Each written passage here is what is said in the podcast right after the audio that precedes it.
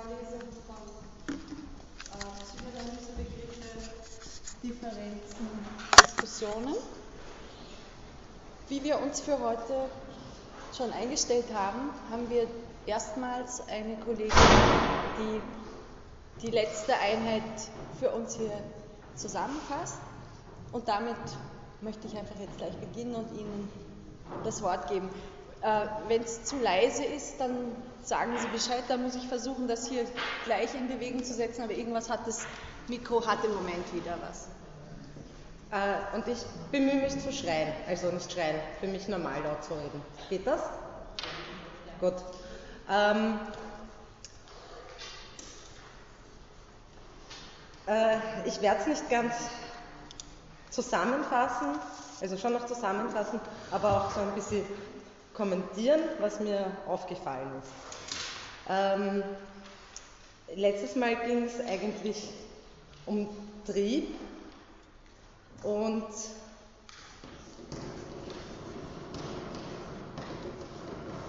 rundherum sozusagen, so kommt es mir zumindest vor, ähm, Sachen oder Themen in der Psychoanalyse oder der Psyche, die damit zusammenhängen.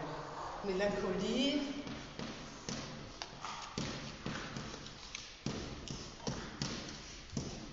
haben wir angefangen, ähm,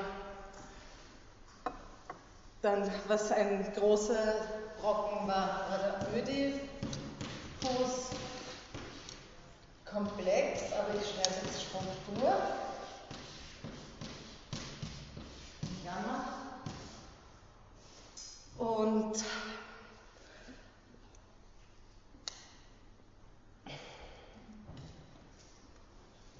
Hysterie, Bisexualität kam auch noch irgendwie so am Rande vor. Und mir ist auch aufgefallen in der Diskussion im Wiki, dass das mit Ödipus und dieser Geschlechteridentifikation auch immer noch so im, im Raum steht sozusagen oder nicht ganz, ganz klar ist. Bei den Trieben haben wir gehört, dass ähm, Freud zu verschiedenen Phasen seine, seines Schaffens, seines Schreibens, seines Analysierens, Wissenschaftsmachens ähm, die Triebe unterschiedlich gesehen hat. Einmal, wir haben nur eigentlich die dualistische Sicht gemacht und äh, so verschiedene Triebpaare, ähm, die Selbsterhaltungstriebe, ähm, ich-Triebe, Liebestrieb haben wir gehört, glaube ich auch, Todestriebe. Ähm, und dann auch noch, dass es auch eine, eine monistische Sicht auf den Trieb gibt, auch von ihm. Und ich habe halt auch so ein bisschen eklektisch herumgelesen, andere Freud-Texte aus den theoretischen Schriften von 1911 bis 1925. Und ähm, eben zum Beispiel Triebe und Triebschicksale und jenseits des Lustprinzips. Da ähm, werden dann die, da ist dann der Trieb oder die Triebe eher so in einem Spannungsverhältnis zwischen Regression und ich würde nicht nur Sublimierung, sondern auch, oder Liebestriebe sind Sublim was dann, die dann halt auch sich in Sublimierungshandlungen äußern ähm, oder erfüllen, zur Befriedigung kommen, sondern eben diese Liebes Lebenstriebe vielleicht sogar Einverliebungs Einverleibungstriebe nennen. Also das fällt mir irgendwie so dazu ein und ich sollte auch erklären, warum. Ähm, Melancholie, da kommt es zu einer Trieb, ähm, Triebumkehr sozusagen, habe ich mich äh, schlau gemacht in Trauer und Melancholie. Äh, weil Freud grenzt die Melancholie von der Trauer ab, weil Trauer hat zwar ähnliche Symptome sozusagen wie Melancholie, nur hört die Trauer irgendwann auf, weil es um einen Verlust geht. Das sollte ich auch noch aufschreiben. Verlust.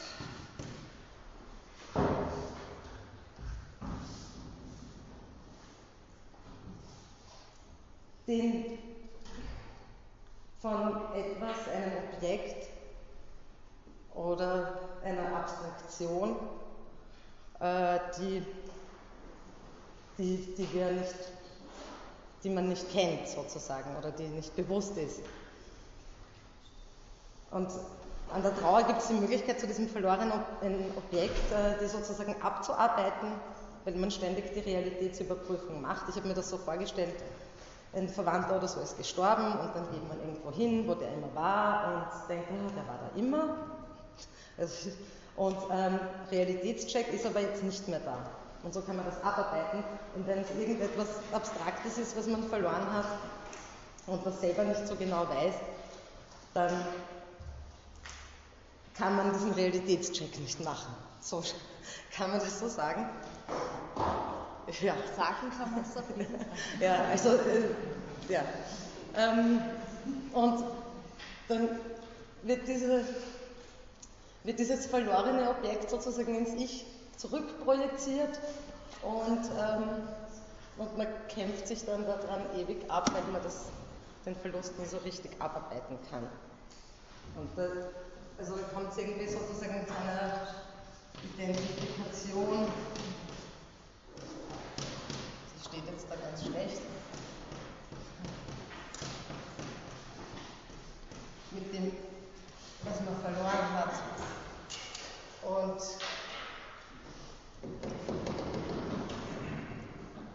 bei der Hysterie geht es ja auch um einen Triebverlust.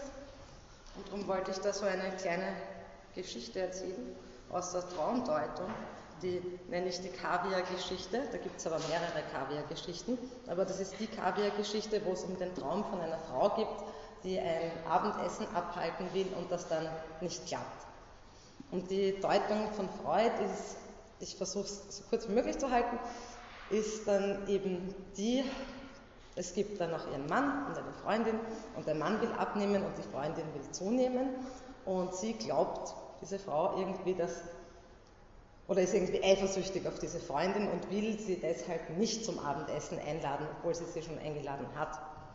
Und deshalb erfüllt sie sich dann diesen Wunsch, dass sie die, dieses Abendessen eben nicht stattfindet. Und dazu kommt noch, dass sie sich eben selber auch was ver, vergönnt, nicht vergönnt, nämlich dass sie eigentlich so gern jeden Tag ein Kaviarsemmel essen würde. Ähm, was sich ihr Mann noch leisten könnte und das will sie aber auch nicht. Und Freud fasst das dann so zusammen in einem Satz.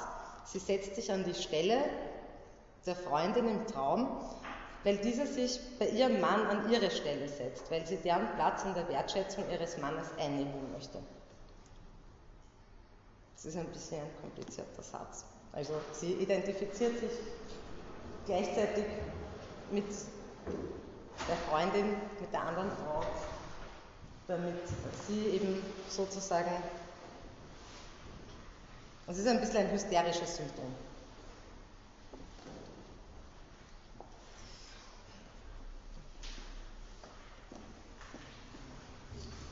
Äh, oder es ist nicht ein hysterisches Symptom, aber Freud spricht auch über Hysterie in diesem Zusammenhang, wo sich halt die falsche Person auch ähm, irgendwie verwechselt, kann man sagen. Also diese, und bei der Melancholie passiert das auch irgendwie und bei vielen anderen Dingen im Zusammenhang mit Trieb kommt es auch irgendwie zu so einer Platzvertauschung durch Identifikation. Und diese Identifikation ist halt auch irgendwie ein großes Thema bei Oedipus. Struktur weil mir ist aufgefallen letztes Mal und eben auch in der Diskussion, dass das immer noch so ein bisschen unklar ist mit der Homosexualität und wie funktioniert da der Ödipus. Ähm,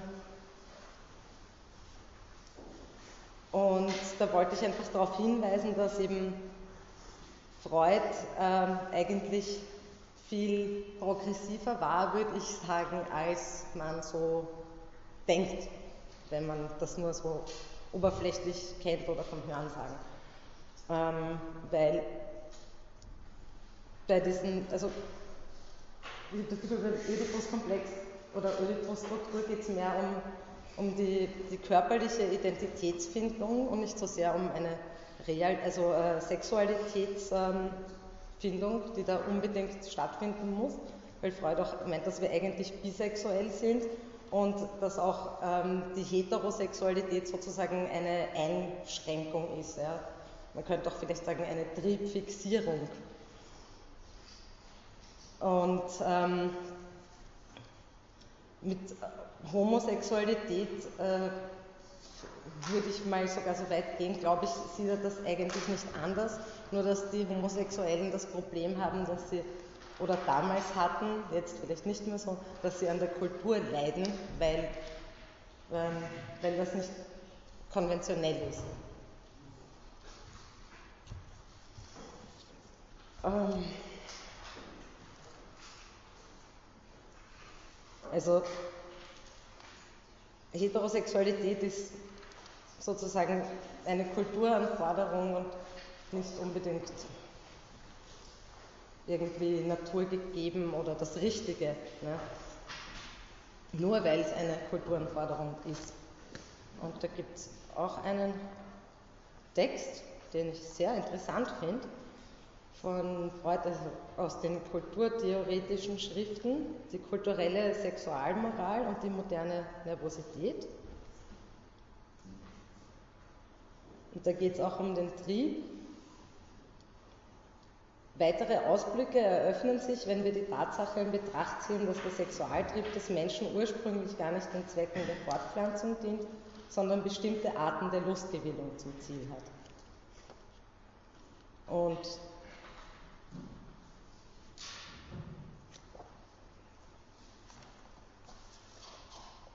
ähm, da habe ich ein paar Sachen ausgelassen, die ich noch zum Trieb sagen wollte. Komme ich gerade drauf. Also eben diese monistische Triebsicht, ich bin mir da nicht sicher, ob ich das richtig verstanden habe. Mhm. Weil, ähm, also mir in dem Triebe und Triebschicksale, oder ist das jenseits des Lustprinzips?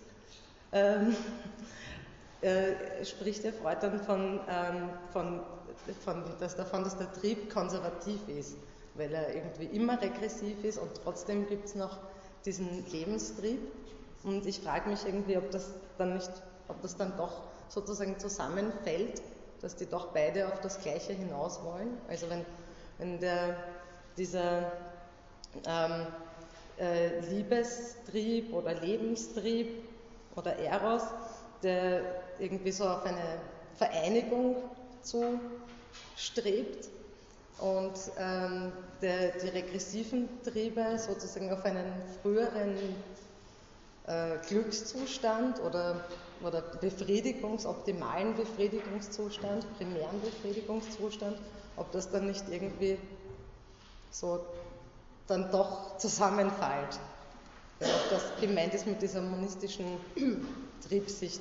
Nein, mit der monistischen Phase war ein, eine Phase früher gemeint, weil wir waren eigentlich ja noch gar nicht bei Triebe und Triebschicksale und jenseits des Lustprinzips war noch weit von dem entfernt, was wir bis jetzt hier irgendwie reingeholt haben. Das heißt, Sie haben uns auf gewisse Weise einen Vorblick gegeben, was wir uns heute genauer anschauen werden. Ähm, das, diese, es gibt einen Punkt in, in der theoretischen Entwicklung von Freud um 1914 mit zur Einführung des Narzissmus, wo man seine Theorie, die Ich- und Objekt-Libido betreffend, als eine monistische Triebtheorie auffassen kann. Aber ich stelle das nachher noch ein bisschen dar und auch äh, die Gegenüberstellung von Lebens- und Todestrieben, die dann später kommt. Möglicherweise ist wenn wir ein bisschen mehr Material noch haben, dann auch leichter, die, den Unterschied zu machen zwischen dualistisch und monistisch. Mhm. Gut.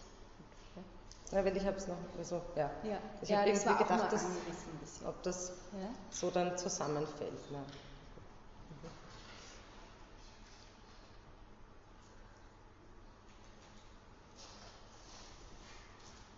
Mhm. Ja. Ähm,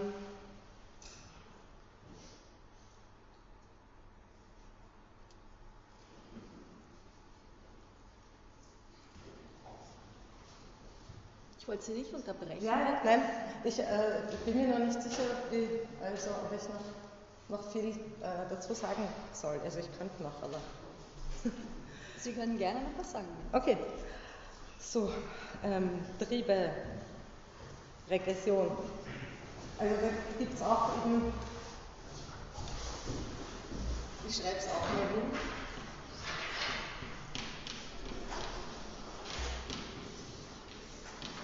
Und die hängen dann irgendwie, also Regression ist überhaupt so ein Schlagwort, also glaube ich, bei Freud. Das so, jetzt, jetzt habe ich mich total irgendwie verzettelt, Entschuldigung.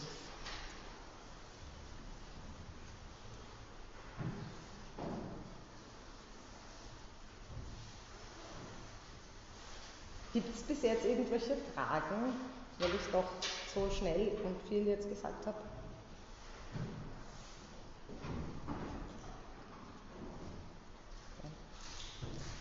Ähm, der Oedipus ist kastriert, nein, heißt der Oedipus. Oh, genau, der Oedipus ist kastriert. Ähm, vielleicht so genau zu dieser Zeile Ödipus in Klammern Struktur. Äh, haben Sie das so gemeint, dass Sie das als ein, ein Wort Ödipus-Struktur oder? Äh, nein, ich habe ich hab das als Bindestrichwort gemeint eigentlich. Aber können Sie das, das ein bisschen erläutern? weil, weil wir ja eigentlich immer vom Ödipus-Komplex sprechen. Ähm, und dass, dass er eher, also dass er, das wäre eigentlich auch noch so eine Frage sozusagen. Ähm, der Struktur deshalb, weil das ja ähm, eine, eine Bewusstseinsstrukturierung ist, die sozusagen vorausgesetzt wird von der Psychoanalyse oder von Freud und Lacan auch. Ähm, weniger jetzt eine Bewusstseinsstrukturierung, sondern eine, eine Strukturierung der Psyche und insofern ja. keine Strukturierung des Ödipus-Komplex. Mhm. Der Ödipus-Komplex ist, drum, drum ist, kein, ist, würde man als solches nicht als eine Struktur mhm. bezeichnen, sondern er ist äh, ein, ein Moment in der Entwicklung einer psychischen Struktur. Aber er hat, er hat schon mit der Struktur zu tun, weil er die Struktur formt. Mhm. Ja, dann ist das ja, es ist doppelt zu lesen. Es ist, ja. Der Ödipus hat mit der Struktur zu tun, insofern mhm. kann man es auch so stehen lassen, aber nicht als Ödipus, Ödipus-Struktur. Darum habe ich es in Klammern gemacht. Genau. Ähm,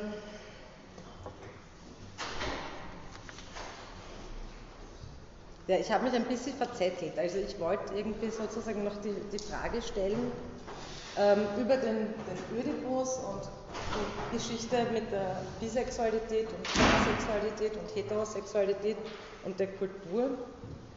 Ähm, ob, ob, ob sich irgendwie die Psychoanalyse, so wie sie jetzt ist, modern betrieben wird, ob die sich diesen Ansatz, den die Judith Butler hatte, irgendwie zu Herzen genommen hat mit der Antigone und das irgendwie eingebaut hat und verwendet hat oder ob das gar nicht brauchbar ist. Ähm, ich soll es vielleicht kurz, ganz, ganz, ganz, ganz kurz. Nein, ich glaube, das ist eine Frage, die Sie extra, extra mal einbringen sollten. Aha. Weil uns das, glaube ich, beim Trieb jetzt an der Stelle noch ein bisschen überfordert. Das, ähm, sozusagen als Hinweis, es gibt ein ganzes Seminar vom Lacan, das sich mit der Antigone auseinandersetzt und wo man das irgendwie auch genau mit, mit Judith, Judith Butler querlesen kann und das wird auch getan. Ähm, aber ich glaube, das ist fünf Schritte voraus. Okay. Äh, und ich, ich würde jetzt doch gerne erst noch einmal zurückkommen auf unsere, unser ähm, Schritt für Schritt Eintreten in die Triebfrage.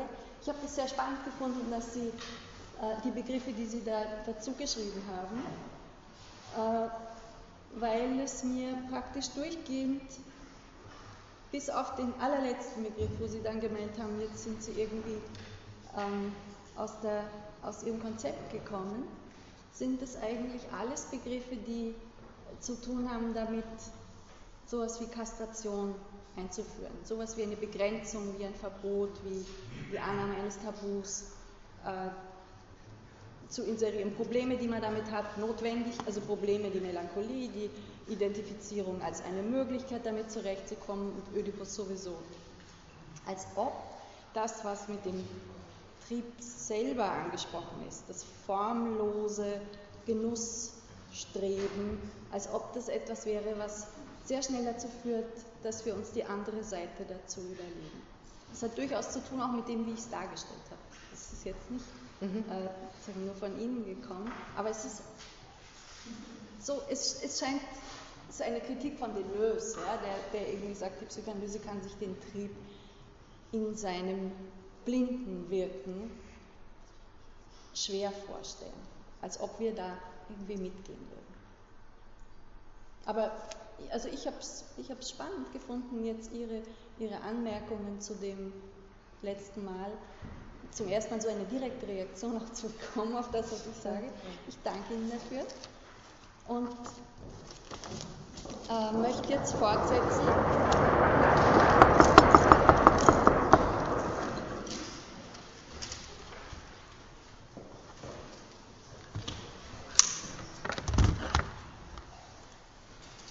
Ähm, das sieht man relativ schlecht. Ich habe jetzt hier noch einmal kurz diese verschiedenen Phasen, die ich das letzte Mal erwähnt habe, äh, aufgelistet. Nicht, weil ich Sie damit äh, unnötig quälen möchte, aber es ist, ich finde es ganz hilfreich, um sich die, die Vielfältigkeit von Freud ein bisschen äh, einzugrenzen und so in, dadurch, dass man sich in kürzeren Abschnitten anschaut, auch einzelne Momente äh, genauer zu verstehen, die er da einführt und dann auch wieder abschafft.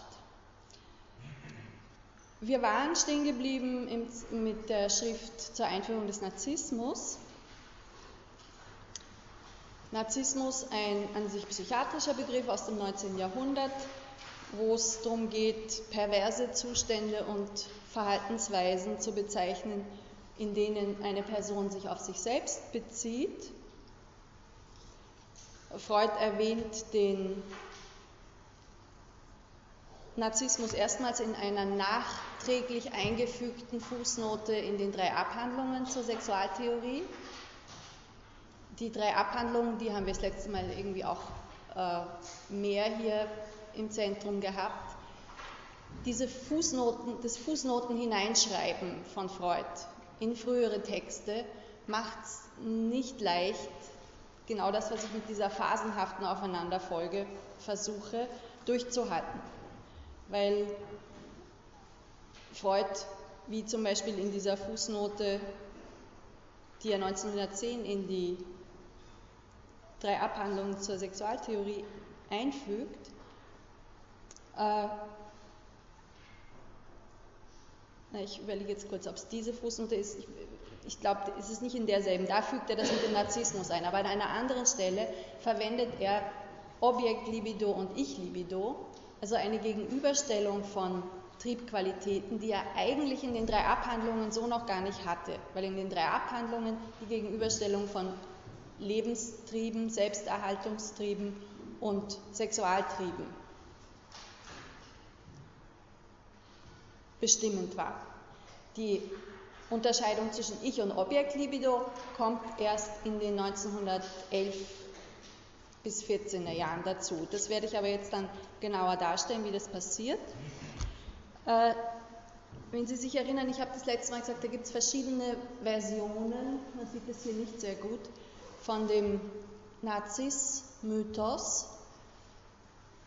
Und ich möchte Ihnen drei Versionen davon kurz skizzieren, weil man daran äh, exemplarisch zeigen kann, wie unterschiedlich ein psychoanalytischer Begriff wie Narzissmus aufgefasst werden kann, allein nur wenn man sich überlegt, aus welcher mythologischen Quelle bezieht man jetzt da die äh, Grundzüge, die man darstellen möchte mit einem Begriff. Es gibt eine Version, da wird gesagt, der Narziss ist der Sohn der Nymphe Lyriope und des Flussgottes Kephisos, der sich in sein Spiegelbild verliebt und nicht erkennt, dass es sein eigenes Spiegelbild ist und sich versucht, das Spiegelbild ist im Wasser, sich versucht, diesem Spiegelbild anzunähern, das Spiegelbild irgendwie zu küssen, dabei ins Wasser stürzt und ertrinkt. Das heißt, das wäre eine Variante, wo die, die Täuschung, der Irrtum im Vordergrund stehen und wo keine Enttäuschung vorkommt. Der Irrtum einfach tödlich endet. Also Narziss versinkt und stirbt irgendwie in sich selbst. Eine andere Version des Mythos bezieht mehr Personen ein von vornherein, also nicht nur Vater, Mutter und das Kind. Da wird davon gesprochen, dass Narziss nicht in der Lage war, Beziehungen zu anderen aufzubauen, sich mit niemandem näher einlassen konnte, weder mit Jünglingen noch mit Mädchen, alle wies er zurück. Und da gab es eine, die sich an ihn gewendet hat, nämlich Echo. Und Echo hatte die besondere Eigenschaft, dass sie immer nur wiederholt hat, was andere sagen. Also eigentlich auf dem akustischen Register so etwas ähnliches gemacht hat wie Nazis auf dem optischen. Sie spiegelt sich in den Worten der anderen. Und von Teiresias, dem blinden Seher, war Narziss prophezeit worden, dass er nur so lang leben kann, wie er sich selbst nicht erkennt.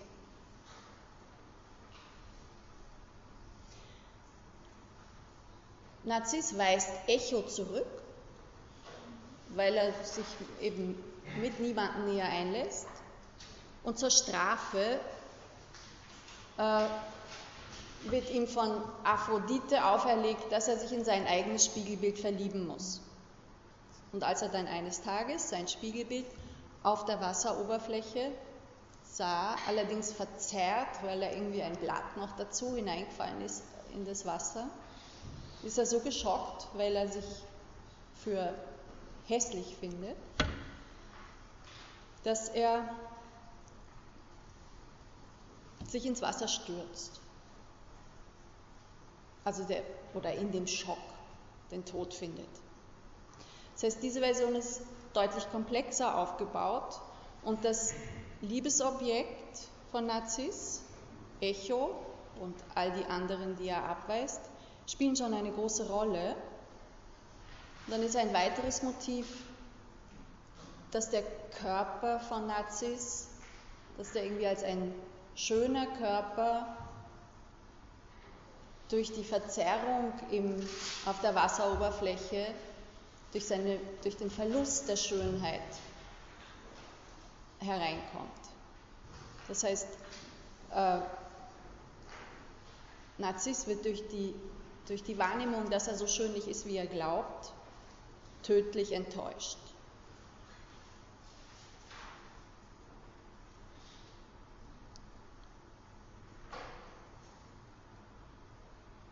Es gibt dann noch Versionen, die seinen äh, Tod mit seiner Erkenntnis in Verbindung bringen, dass er nicht einen anderen, sondern sich selbst im Wasser erkennt, dass er merkt, dass das überhaupt niemand anderes ist und dass er darüber verzweifelt ist, dass seine Liebe unbeantwortet bleiben muss.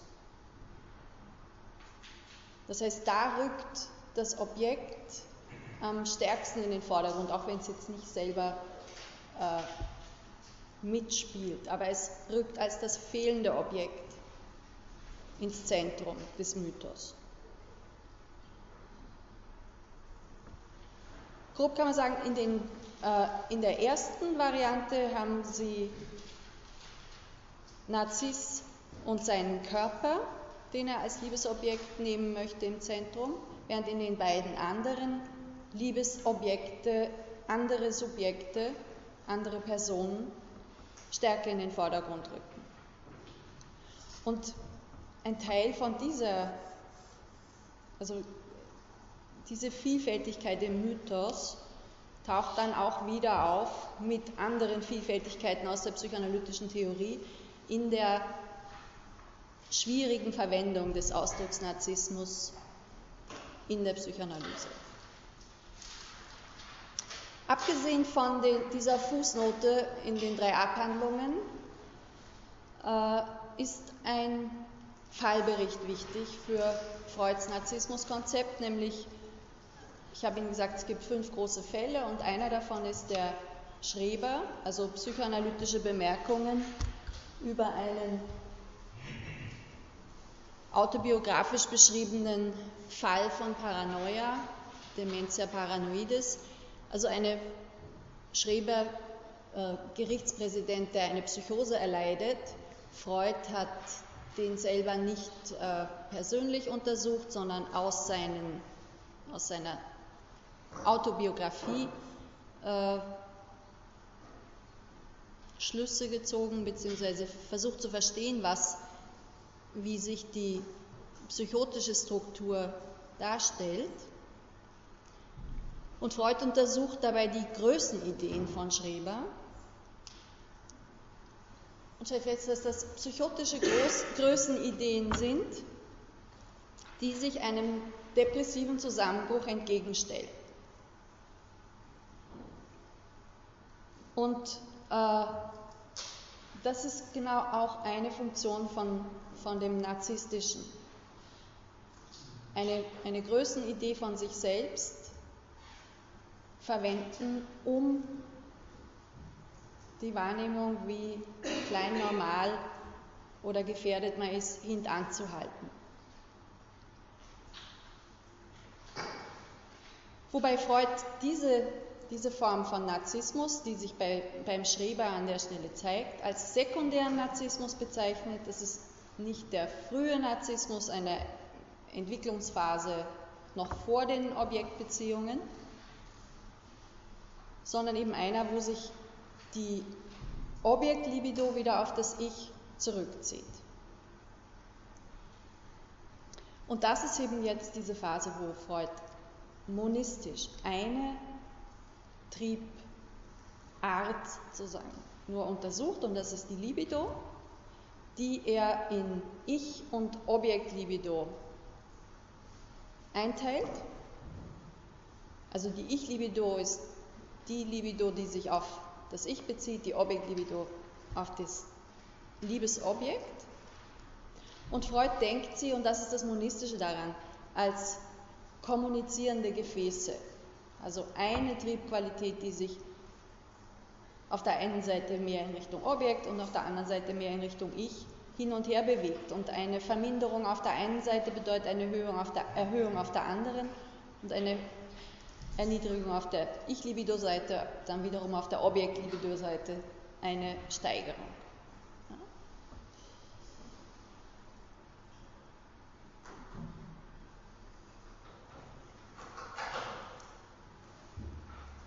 Wobei eine solche monistische Auffassung auch ihre Probleme hat. Unter anderem, weil in einer solchen Gegenüberstellung der beiden Triebqualitäten Ich-Libido und Objekt-Libido eine Art von Gleichsetzung von äh, Perversion und Neurose drin liegt. Wieso? Man kann sagen, eine, eine neurotische Struktur äh, verdrängt die eigenen Triebimpulse. Während eine perverse Struktur das nicht tut, sich den eigenen Triebimpulsen hingibt oder auch ihnen ausgeliefert ist.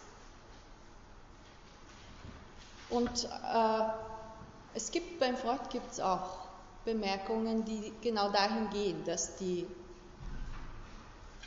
Perversion das negativ der Neurose wäre.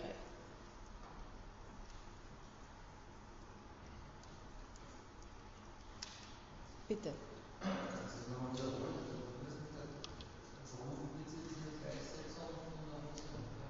Wenn Sie, wenn Sie annehmen, ja, ich muss noch was dazwischen sagen, gut, dass Sie fragen. Äh, wenn man annimmt, dass Ich-Libido und Objekt-Libido eine einzige Triebansammlung ähm, sind in kommunizierenden Gefäßen, dann kann man sagen, dass auf der Seite der Objekt-Libido sowas wie die Neurose sich befindet. Und auf der Seite der Ich-Libido sowas wie der perverse Raum ist. Wo man sich nicht auf andere bezieht, sondern die eigenen Triebwünsche auslebt, Partialtriebwünsche auslebt. Und wenn wir das so strikt äh, korrelierend denken, dann gibt es eigentlich wenig, wenig Grund, weshalb äh, nicht alles ins Perverse rutscht sozusagen wieso, äh, wieso dann irgendjemand verdrängen sollte, wieso es irgendeinen Bezug zum Objekt geben soll. Das ist unter anderem deswegen problematisch, weil es einfach nicht stimmt. Wir finden uns ja in Objektbeziehungen. Also es muss irgendetwas geben, was sehr wohl dazu führt, dass die Gegenüberstellung von Ich und Objekt-Libido noch ein bisschen anders ist, als so, dass da einfach nur kommunizierend eins vom anderen, äh, eins ins andere übergeht.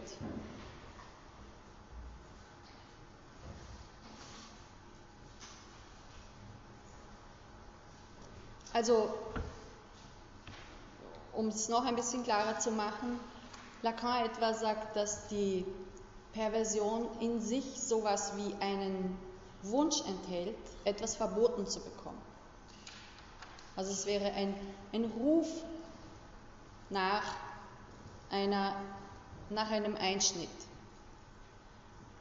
Ein Ruf, wenn Sie so wollen, nach einer Neurotisierung, um ein, in ein ähm, Verhältnis des Begehrens in, um in ein Objektverhältnis zu kommen.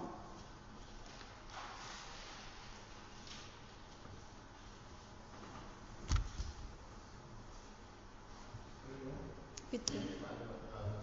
Der Fetischismus an sich zählt ja eigentlich auch zu den Perversionen, oder? Ja. Aber das richtet sich ja eigentlich auf Objekte. Also keine Ahnung, zum Beispiel ein Schuh oder ein Strumpf oder was auch immer sich ja auch nicht auf einen selber ähm, ja und nein.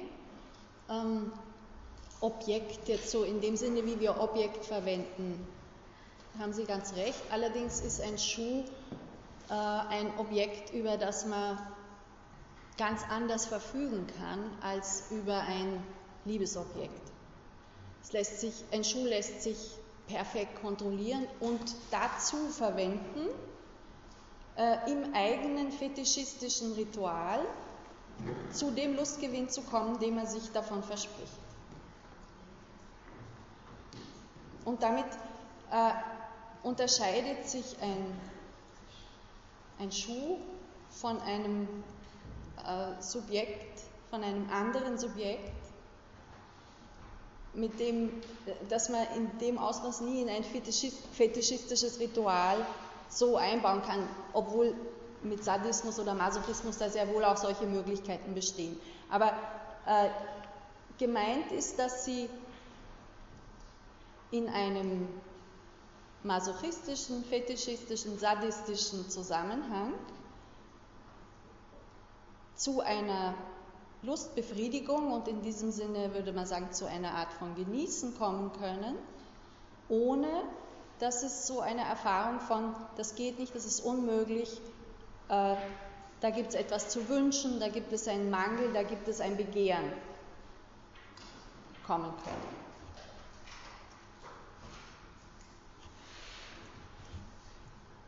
Da war irgendwo noch eine Frage. Das hat sich eigentlich. Okay, gut. Äh, Freud bleibt in dem Text über die, die Einführung des Narzissmus in dieser Spannung zwischen Ich und Objekten, wenn er im Fortgang des Textes sich dann dem Liebesleben genauer widmet und dabei zwei Typen der Objektwahl einführt, nämlich die Objektwahl nach dem Anlehnungstypus und die Objektwahl nach dem narzisstischen Typus. Ich bringe das jetzt äh, unter anderem deswegen, weil mir scheint das so nebenher in der Vorlesung, in den Diskussionen, auch in den Bemerkungen von Frau Höhnlinger heute die Frage der Geschlechterdifferenz, der Identifizierung mit dem eigenen Geschlecht, der Einschätzung von Weiblichkeit und Männlichkeit bei Freud, dass das irgendwie sowas ist, was mit äh, gedacht wird. Ich werde das, was Freud an dieser Stelle schreibt, jetzt erst einmal nicht kommentieren, vielleicht möchten Sie das im Wiki dann tun.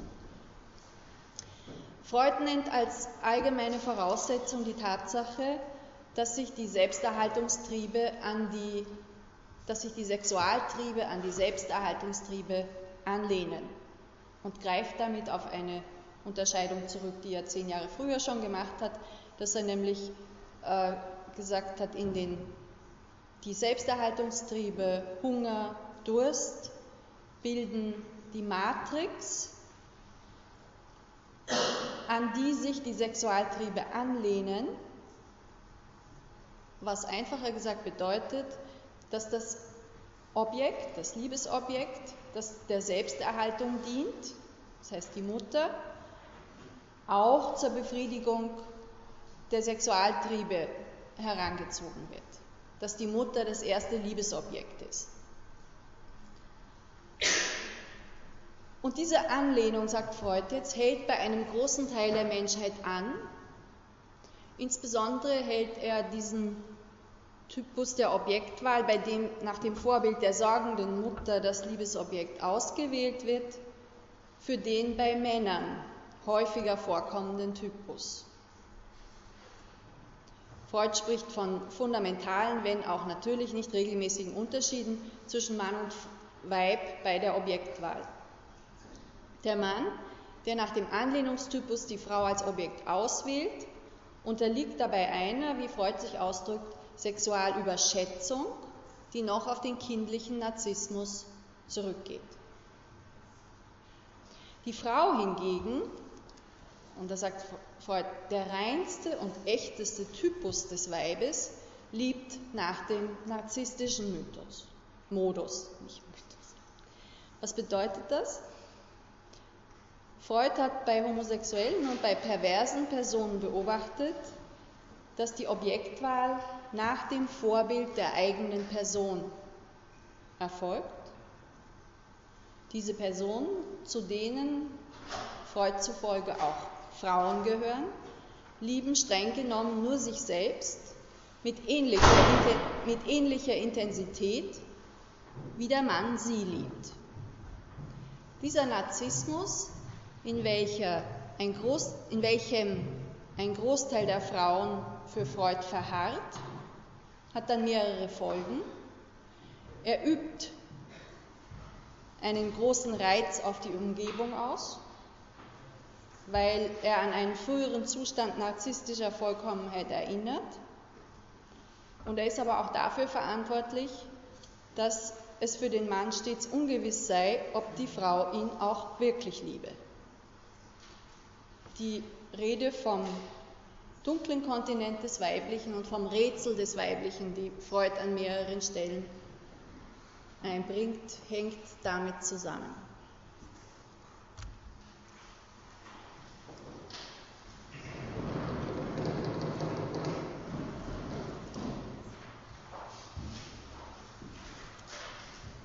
Ich hatte ihn zuletzt, zuletzt Bela Grimberger erwähnt als einen Psychoanalytiker und Kulturtheoretiker, der anknüpfend an Freud nicht die Bezugnahme auf den eigenen Körper als das Zentrum des Narzissmus, sondern die Sehnsucht nach dem verlorenen Paradies, einer frühen Ungetrenntheit von der Mutter als narzisstisch auffasst.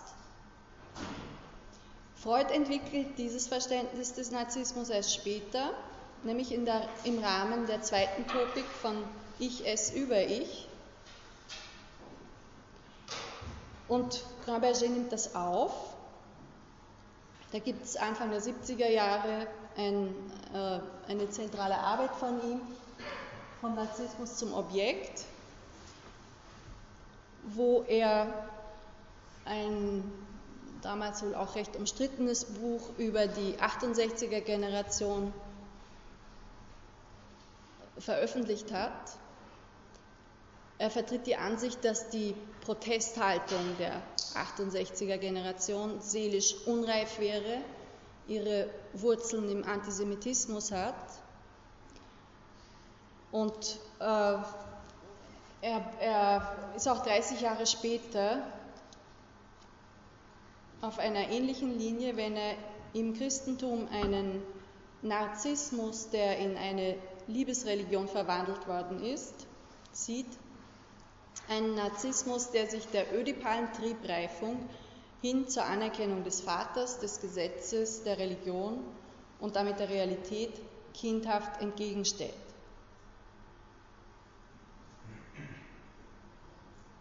Also Grand Berger stellt sich das so vor, es gibt einen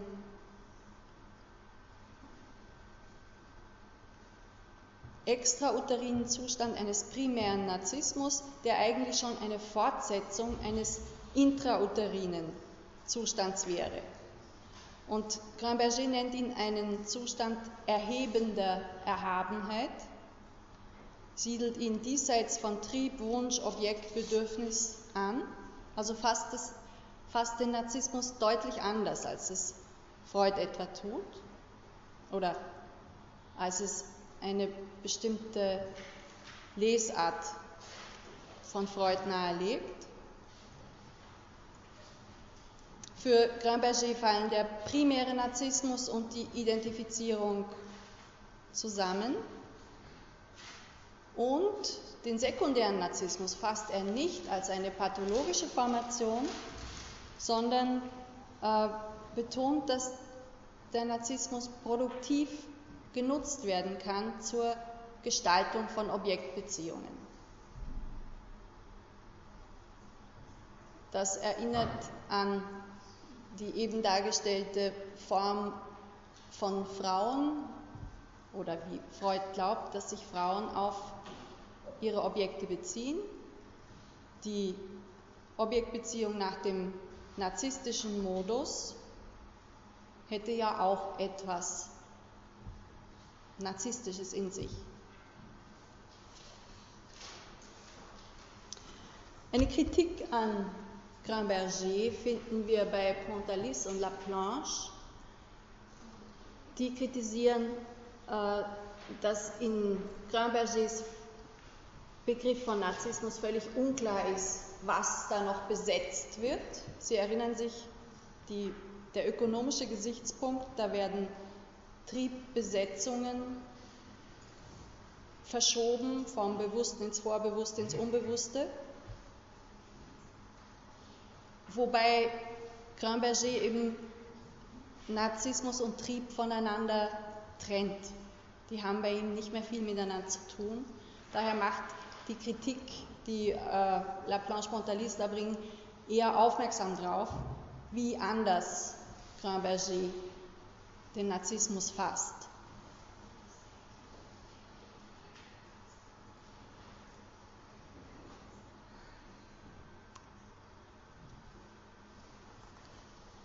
Ich lasse das jetzt hier an der Stelle aus zu, zu dem, was das fürs Spiegelstadium bedeutet, kommen wir bei anderer Gelegenheit noch.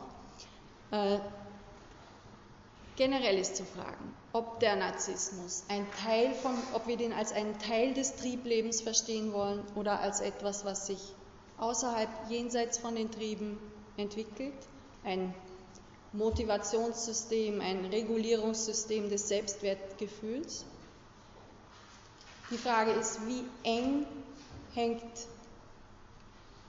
die Entwicklungslinie, auf der sich die Selbstliebe ausformt mit der Entwicklungslinie zusammen, auf der sich die Objektliebe entwickelt.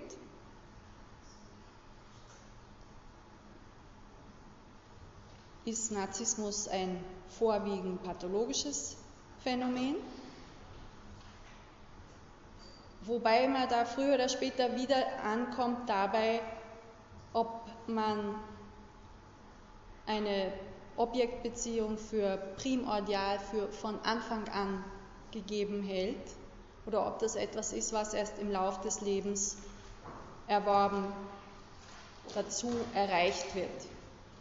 Ob zunächst ein narzisstischer Zustand anzunehmen ist, auf den, in den hinein sich eine Objektbeziehung so wie hineinschiebt oder wie etwa in der kleinianischen Schule, ob die Vorstellung einer Objektbeziehung von Anfang an vorhanden ist als eine äh, primäre unbewusste Fantasie.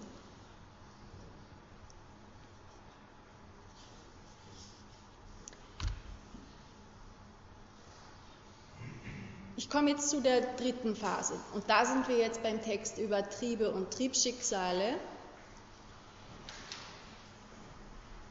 Freud schreibt hier von Ich- und Sexualtrieben, schreibt von einer Unterscheidung, die wir eigentlich ja schon kennen, jetzt aus der ersten Phase der Behandlung der Triebe.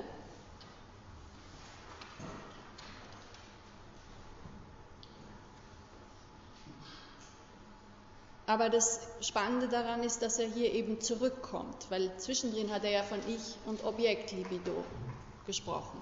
Von Ich und Objektlibido im Zusammenhang mit dem Narzissmus.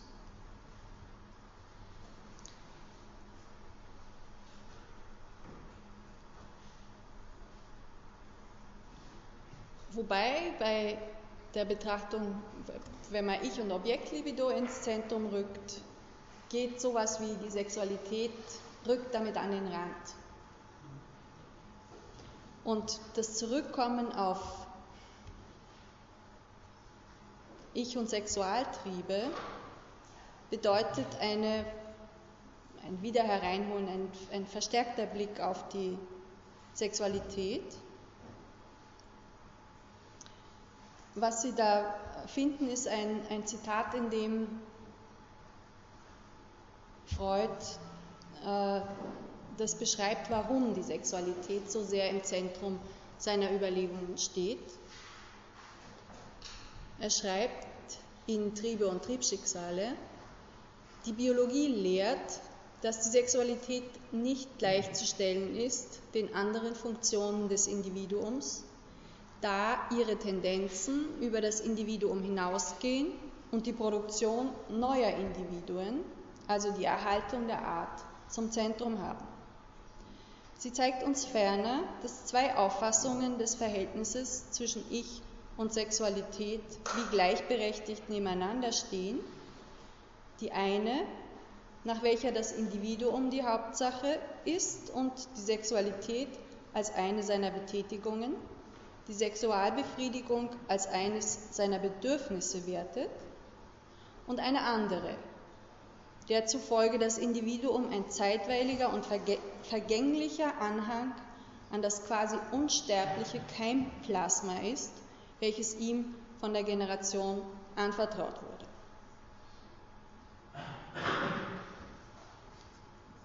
Das heißt, Freud betont die Sonderstellung der Sexualität unter Verweis auf die Reproduktivität des Subjekts und überlegt, welche Rolle dem Subjekt im Verhältnis zur Sexualität bzw. im Verhältnis zu den Sexualtrieben zukommt.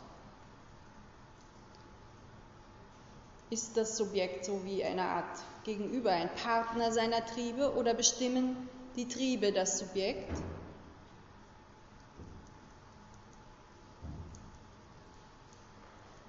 Die zweite Perspektive, die dem Subjekt oder dem Ich, das Freud hier zum Anhang an seine Sexualität herabstuft, indem er ihm seine Macht, seine Verfügungsgewalt, seine Entscheidungsfähigkeit abspricht, diese zweite Perspektive rückt bei Freud selbst, mehr aber noch dann in ich-psychologischen Ansätzen der Psychoanalyse stark in den Hintergrund. Das heißt, in diesem Zitat finden Sie sowas wie eine Gegenüberstellung einer triebtheoretischen Perspektive und einer ich-psychologischen.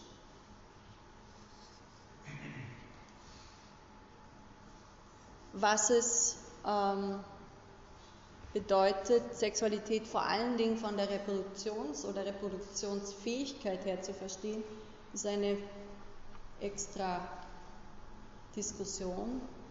Äh, das ist sicherlich auch so, dass an diesen Stellen Freuds Überlegungen halt schon 100 Jahre alt sind. Im Text über Triebe und Triebschicksale nennt Freud vier Triebschicksale, nämlich die Verkehrung ins Gegenteil, die Wendung gegen die eigene Person, die Verdrängung und die Sublimierung. Freud behandelt in der Folge des Textes dann nur die ersten beiden Triebschicksale. Die Verdrängung behandelt er in einem Extratext im selben Jahr mit dem Titel Die Verdrängung. Daraus haben wir im Zusammenhang mit dem Unbewussten und der ökonomischen Perspektive des Unbewussten schon einzelne Momente hier herinnen gehabt. Und die Sublimierung behandelt Freud gar nicht in diesem Text und auch sonst nicht so extra. Unter der Verkehrung ins Gegenteil, schreibt Freud, lässt sich zweierlei verstehen. Die Wendung eines Triebes von der Aktivität zur Passivität und er nennt da den Masochismus, den Sadismus, die Schaulust und die Exhibition und eine inhaltliche Verkehrung. Als Beispiel nennt er Verwandlung von Liebe in Hass. Das erinnert mich dann, dass Frau Höhnlinger mehrfach von Liebestrieben gesprochen hat. Ähm, ist mir nicht so geläufig. Also Libido, das stimmt schon, dass man das auch so übersetzen kann, aber von Liebestrieben, spricht Freud von Liebestrieben? Ja? Ja, es kann, es kann durchaus sein, aber ich, es ist mir, ist mir einfach nicht so geläufig. Ähm, was aber an dieser Verwandlung von, von Liebe in Hass, also die inhaltliche Verkehrung deutlich wird, ist, dass Freud ziemlich kämpft mit der Unterscheidung Trieb, Schicksal und Objektrelation. Weil wir würden Liebe und Hass nicht primär als triebhaft bezeichnen, sondern da kommt, kommen noch alle möglichen Momente vom Objekt mit herein.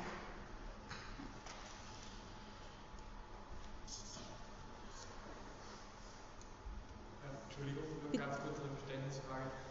Was ist, wie kann man genau sagen, was, ist, was wäre der Unterschied zwischen Verdrängung und Sublimierung? Mir ist das Wort Sublimierung nicht so ganz. ich habe jetzt kurz überlegt, ob ich diese Sache zur Sublimierung bringen soll, weil wir ein bisschen unter Zeit noch sind, aber ich werde sie jetzt bringen, dann haben wir. Ähm, nein, es ist, es ist sinnvoller, das darzustellen, weil Sublimierung halt auch so ein Begriff ist, den ich so nebenbei ganz gerne mit hier hereinbringen würde. Ähm, in zur Einführung des Narzissmus, und da habe ich es Ihnen auch aufgeschrieben, definiert Freud, was er unter Sublimierung versteht. Die Sublimierung ist ein Prozess an der Objektlibido und besteht darin, dass sich der Trieb auf ein anderes, von der sexuellen Befriedigung entferntes Ziel wirft. Der Akzent liegt dabei auf der Ablenkung vom Sexuellen. Das ist deswegen erwähnenswert, weil äh, auch dieser Begriff der Triebsublimierung als Desexualisierung keineswegs einheitlich äh, begriffen wird. Und ich will Ihnen das kurz jetzt an einem Text von Rudolf Bernet, einem ähm, belgischen nein, Schweizer Phänomenologen darstellen, der über äh, Trieb und Transzendenz einen ganz eingängigen Text geschrieben hat, an dem das klar wird, was sonst noch alles passieren könnte mit einem Trieb, wieso es eigentlich eine ziemliche Verkürzung ist, unter Sublimierung nur eine Desexualisierung zu verstehen.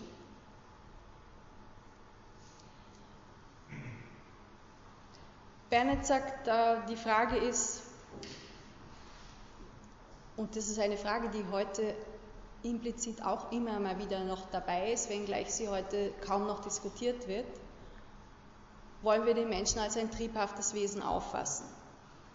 In der Philosophiegeschichte, Schopenhauer, Nietzsche, äh, da werden Triebe als instinkthaft, tierisch aufgefasst, aber als eine Dimension, die dem Menschen sehr wohl auch zukommt.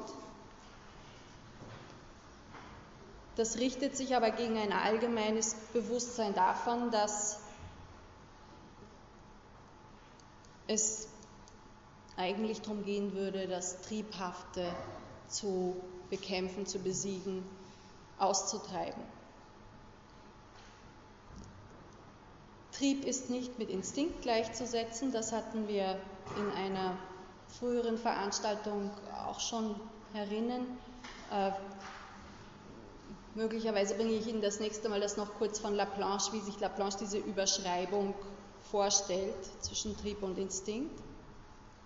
Weil ein Instinkt ein festgefügtes Muster ist, während ein Trieb eben genau das nicht hat. Trieb im freudschen Sinn ist nichts Festgelegtes.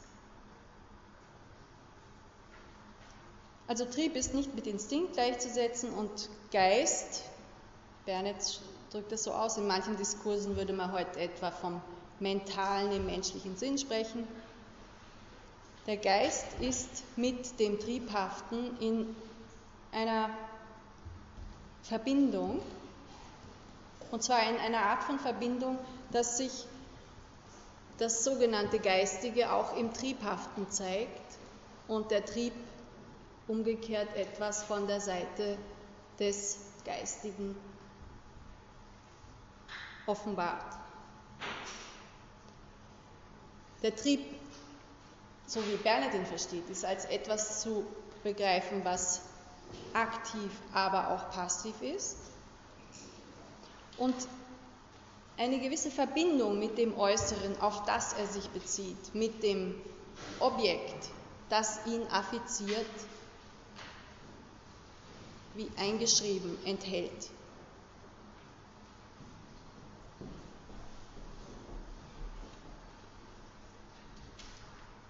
Der Trieb steht für etwas Inneres und damit irgendwie für sich selbst.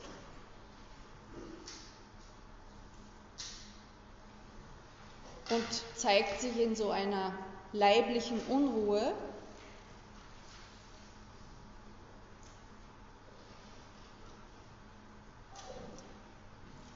Aber das Interessante für Bernet am Trieb ist, dass er in dem Moment, wo er auf etwas Äußeres, anderes, Fremdes stößt, über sich hinausreicht und dass dort das beginnt, was Bernhard als Transzendenz des Triebes auffasst. Und das ist insofern wichtig, weil wir es heute ja sehr oft mit Diskursen zu tun haben, wo der Trieb naturalisiert wird, wo vergessen wird, dass der Trieb etwas ist, was nicht ganz auf der Seite des Somatischen zu finden ist, sondern wo es eigentlich um das geht, was repräsentiert wird auf der nicht somatischen Seite vom Trieb.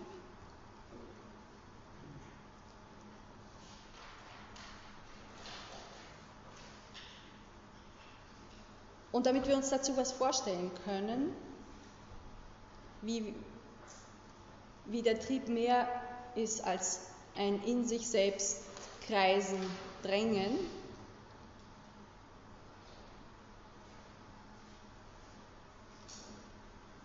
müssen wir uns fragen, wohin der Trieb führt, wenn von seiner, wie Bernhard das sagt, Offenbarung auf der Seite des Geistigen die Rede ist. Und die Sublimierung ist eine Möglichkeit, darüber zu sprechen. Und wenn Freud jetzt sagt, Desexualisierung, das ist Sublimierung, dann entspricht das einer Schopenhauerischen Variante. Also eine pessimistische Vorstellung darüber, dass der Mensch sich dem unterwerfen muss, was die Kultur fordert. Und das ist keineswegs die einzige Möglichkeit, sich Sublimierung vorzustellen. Nach Bernet können wir die Selbstüberschreitung des Triebs auch so denken, dass wir uns vorstellen, dass er etwas, dass der Trieb sich von sich selbst entfernt oder zu sich selbst zurückkommt oder zu etwas anderem beiträgt, etwa zu einer narzisstischen Selbstbestätigung oder etwa wie bei Lacan das Ich, Moi zum Verschwinden bringt und dem Subjekt damit ein Begehren ermöglicht. Bernhard erwähnt dann noch andere äh, Autoren wie Scheler und, und Levinas, bei denen auch äh, andere Formen der Transzendierung des Triebs zu finden sind. Also das nur damit Sublimierung irgendwie so ein, einen Ort bekommt. Was die Frage heißt das jetzt, dass Freud sich nicht alles als Trieb vorstellt im Menschen? Ich bin immer davon ausgegangen, dass er alles, all, alles sich eigentlich als Form eines Triebes vorstellt. Alle, alles, was der Mensch halt sozusagen macht oder ihm nachgibt. Dass der Trieb, das Triebhaftes dabei eine durchwegs eine Rolle spielt, ja, das würde Freud schon sagen. Aber, Aber die Desexualisierung würde ja jetzt nicht bedeuten, dass es nicht triebhaft ist, sondern nur, dass die sexuelle Komponente davon verschwindet. Und das ist eine Art von, das ist genau auch ein Problem dann. Ja? Ist es ein entsexualisierter Sexualtrieb? Was, was hat der dann für eine Qualität? Aber es ist, nicht, es ist keine Enttrieblichung, sondern eine Desexualisierung, von der bei der Sublimierung die Rede ist. Also es ja? ist schon so, dass man sich alles als Trieb vorstellt. Nicht alles. Also alles ist mir ein bisschen, ist mir ein bisschen zu allumfassend. Äh,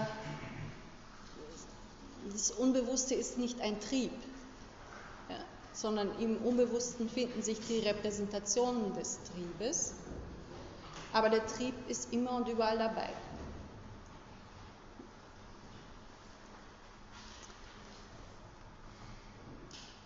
Im Zusammenhang mit den Trieben sind mehrere Prinzipien wichtig, nach denen Freud sich vorstellt, wie, die, wie das psychische Gleichgewicht reguliert wird. Er kennt im Wesentlichen drei Prinzipien des psychischen Geschehens das Lust-Unlust-Prinzip, das Realitätsprinzip und das Prinzip des Wiederholungszwangs. Zum Lust-Unlust-Prinzip gehören das Konstanzprinzip, das Prinzip der Neuronenträgheit und das Nirvana-Prinzip dazu. Das Realitätsprinzip ist eine Modifikation des Lust-Unlust-Prinzips, aber das stelle ich jetzt dar. Der psychische Apparat das nimmt Freud zunächst einmal an, strebt nach Spannungsabbau, nach, nach einem Zustand möglichst geringer Erregung. Weil Erregung Unlust bedeutet. Lust entsteht durch Erregungsabfuhr. Mittels freier oder gebundener Besetzungsenergie können Triebrepräsentanzen verdrängt, gehemmt oder befriedigt werden. Auf jeden Fall ist das Ziel der Vorgänge, die Erregung konstant zu halten. Entweder durch Verhinderung von größerer Erregung, durch Vermeidung von Unlust oder durch Abfuhr von Erregung. Und bei der Abfuhr überschüssiger Lust, äh, Energie entsteht dann Lust. Drängend sind nur die Unlustempfindungen. Die versuchen eine Veränderung zu erzwingen.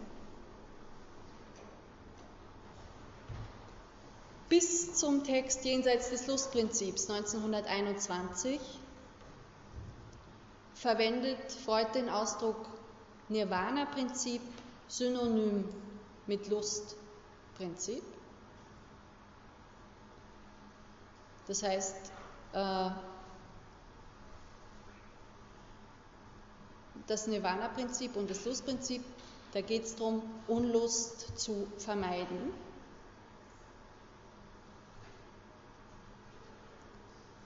In Jenseits des Lustprinzips lehnt Freud jetzt dann diese Gleichsetzung ab,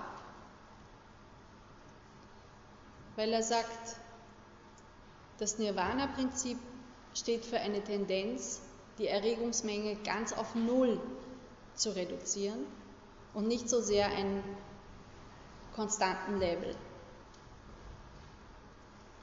wie das Lustprinzip zu erreichen. Das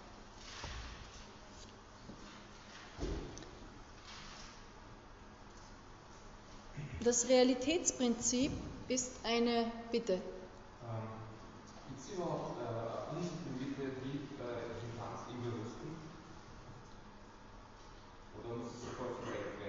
geht von dort aus?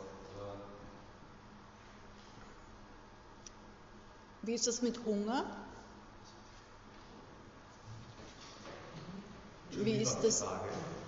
Ob es eine unsublimierte Triebrepräsentanz im Bewussten gibt oder ob die sofort verdrängt werden muss.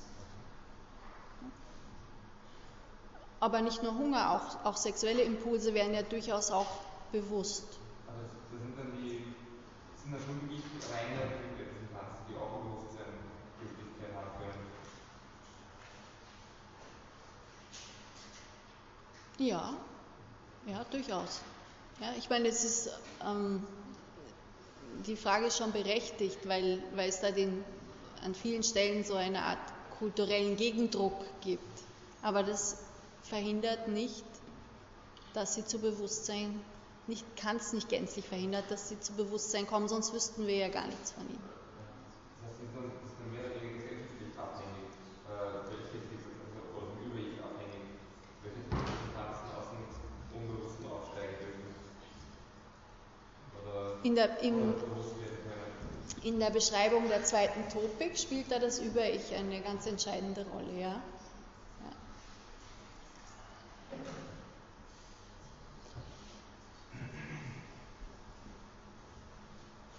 Das Realitätsprinzip ist eine Modifikation des Lustprinzips, also kein Gegensatz zum Lustprinzip, sondern eine Art Sicherung des Lustprinzips. Das Ziel ist kein anderes, als beim Lustprinzip, nämlich die Konstanthaltung der Erregung. Aber unter Einbeziehung der Realität, also vermittelt durch Über-Ich und Ich, wird dann der Zustand der Unbefriedigung als weniger unerträglich erfahren. Der Schmerz der Unlust wird geringer, weil es Forderungen der Realität gibt, die zu erfüllen eine Befriedigung im Bereich von anderen Instanzen, also von Ich und über Ich, gestattet.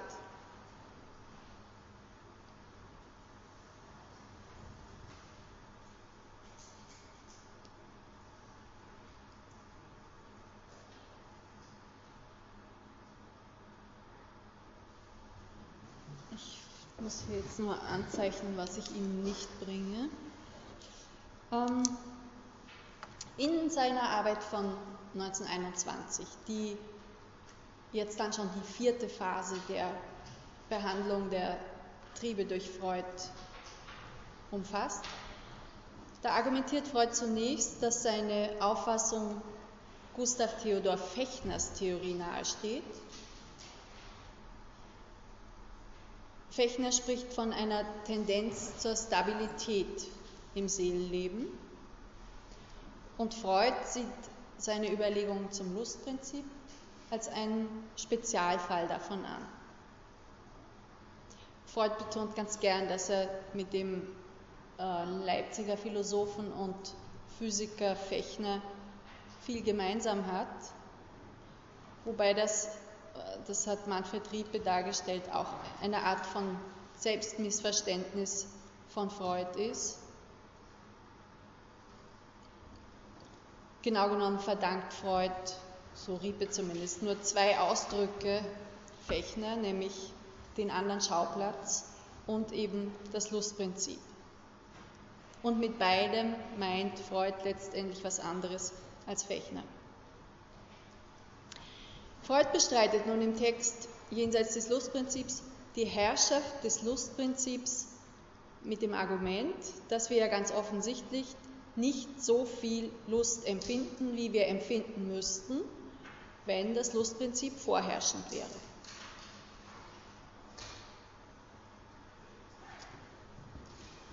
Er erinnert, dass das Realitätsprinzip für einen Aufschub der Lust verantwortlich sei und verdrängte Triebregungen, die auf Umwegen Ersatzbefriedigungen suchen, auch zu Unlust führen. Aber beides reicht ihm nicht, um den Großteil der Unlusterfahrungen zu erklären. Das klinische Material, auf das sich Freud jetzt dann hier bezieht, stammt der Zeit entsprechend, wobei der ist nicht 1921, sondern schon 1920 veröffentlicht.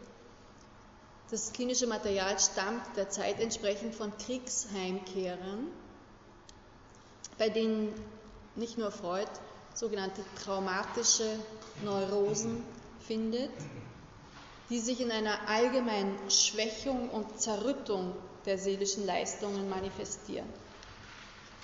Diese Beeinträchtigungen gehen zurück auf einen erlebten Schreck, oftmals auch auf eine körperliche Verletzung, wobei eine solche zumeist der Entstehung einer Neurose entgegenwirkte.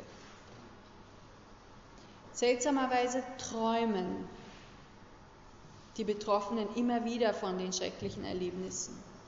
Und die Bedeutung dieser Träume ist unklar. Denn sie machen offensichtlich keine Lust Tagsüber bemühen sich die Personen in der Regel nicht mehr an die Erfahrungen zu denken. Und Freud fragt sich, wie kann das jetzt zusammengehen? Der Traum als eine Wunscherfüllung. Und Freud überlegt, ob da jetzt die Traumfunktion durch das Trauma beeinträchtigt ist oder ob rätselhafte masochistische Tendenzen des Subjekts ins Spiel kommen.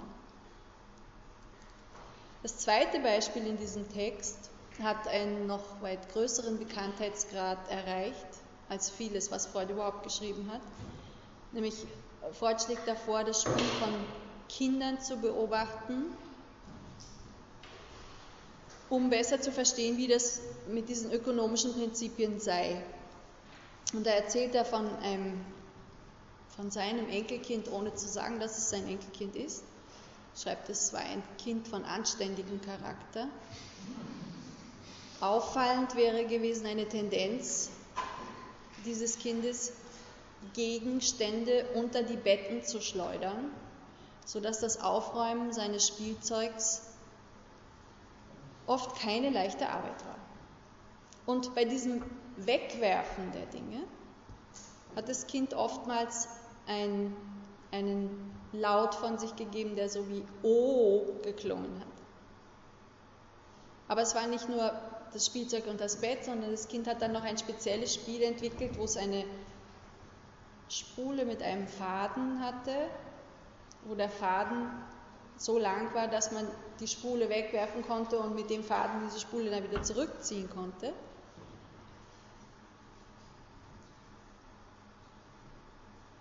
Und dieses Spielgerät hat das Kind dazu verwendet, um die Spule wegzuwerfen, dabei O zu rufen und wenn es die Spule wieder zurückgeholt hat, A zu sagen. Und dies in Zusammenhang mit dem Weggehen der Mutter.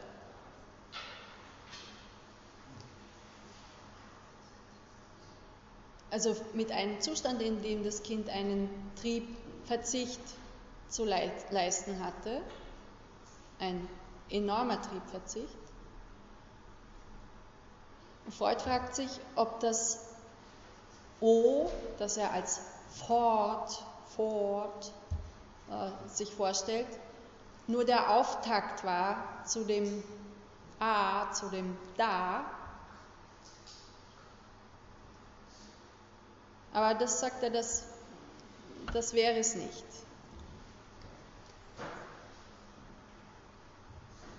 Vielmehr würde das Kind versuchen, durch das Wegwerfen der Spule und wieder zurückziehen, sowas wie die unlustvolle Situation durch Wiederholung zu meistern.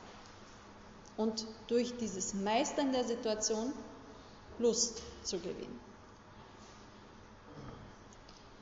Das dritte klinische Beispiel betrifft einen Wiederholungszwang, den Freud in Analysen von Neurotikern findet. Anstatt sich zu erinnern, neigen viele Kranke dazu, einen Zustand aus ihrer Geschichte, aus ihren Beziehungen in die analytische Situation hineinzutragen und dort auszuagieren, zu wiederholen. Schwierige Situationen, Situationen der Aggression, die zu entsprechenden Spannungen geführt haben und auch in der analytischen Situation führen. Das führt dann dazu, dass Freud sagt, alle drei Beispiele handeln eigentlich von aggressiven Momenten.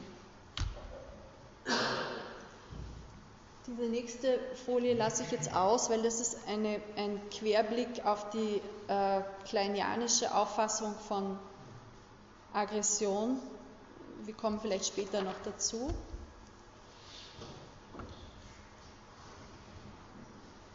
Aggression, wie sie sich etwa im Sadismus äußert, bereitet Freud triebtheoretisch Schwierigkeiten.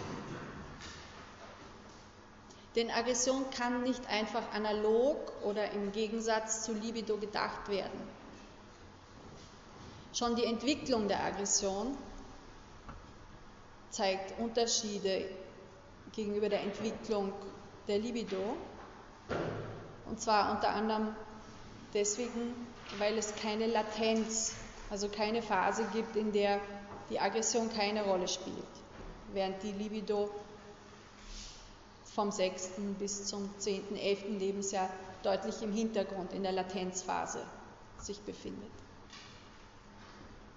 Es gibt nicht eine biologische Notwendigkeit wie die Selbsterhaltung auf der Seite der Sexualtriebe, die die aggressiven Triebe aus Bedürfnissen heraus erwachsen lassen. Was soll als Quelle der Aggression gedacht werden, analog zu den erogenen Zonen der Sexualtriebe. Es gibt auch keinen Orgasmus von Aggression. Aggression ist immer ein Mittel, um etwas anderes zu erreichen. Man könnte einwenden, dass Destruktion ein Ziel von Aggression ist. Bloß ist die Frage, ob jede Aggression auch gleich schon destruktiv ist. Freud nimmt nun an, dass für alle drei klinischen Formationen ein Wiederholungszwang anzunehmen ist, der über das Lustprinzip hinausgeht, wenngleich er in der Regel mit diesem vermischt bleibt. Dieser Wiederholungszwang hat etwas Dämonisches an sich, sagt Freud. Und Freud fragt sich, wie das Triebhafte mit dem Wiederholungszwang zusammenhängt und definiert jetzt hier den Trieb neu. Der Trieb wäre ein dem belebten organischen innewohnender Drang zur Wiederherstellung eines früheren Zustandes, welchen dies Belebte unter dem Einflusse äußerer Störungskräfte aufgeben musste, eine Art von organischer Elastizität oder wenn man will, die Äußerung der Trägheit im organischen Leben. Und damit betont Freud die konservative Funktion der Triebe. Er sagt da auch, das Ziel alles Lebens ist der Tod. Das heißt, damit nimmt er eine zweite Qualität von des, des Triebes an, die er als Todestriebe bezeichnet. Wobei Freud mit dem Konzept der Todestriebe nie wirklich zufrieden war. Müller-Pozzi etwa sagt, äh, er hat es letztlich nur ausgesessen. Das Konzept der Todestriebe hat sich auch nicht durchgehend in seine anderen Begrifflichkeiten einfügen lassen. Ich bleibe an dieser Stelle stehen. Ich, was ich Ihnen noch äh, sagen wollte, das nächste Mal ist ja Feiertag. Ab dem 10. Dezember können Sie sich äh, im Univis-System für die Prüfung Ende Jänner anmelden. Ich sage das nächste Mal auch noch ein bisschen genauer was zu der Prüfung.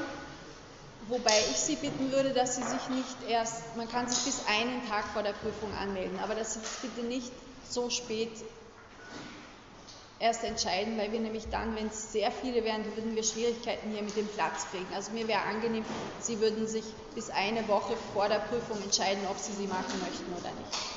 Ich danke Ihnen für Ihre Aufmerksamkeit.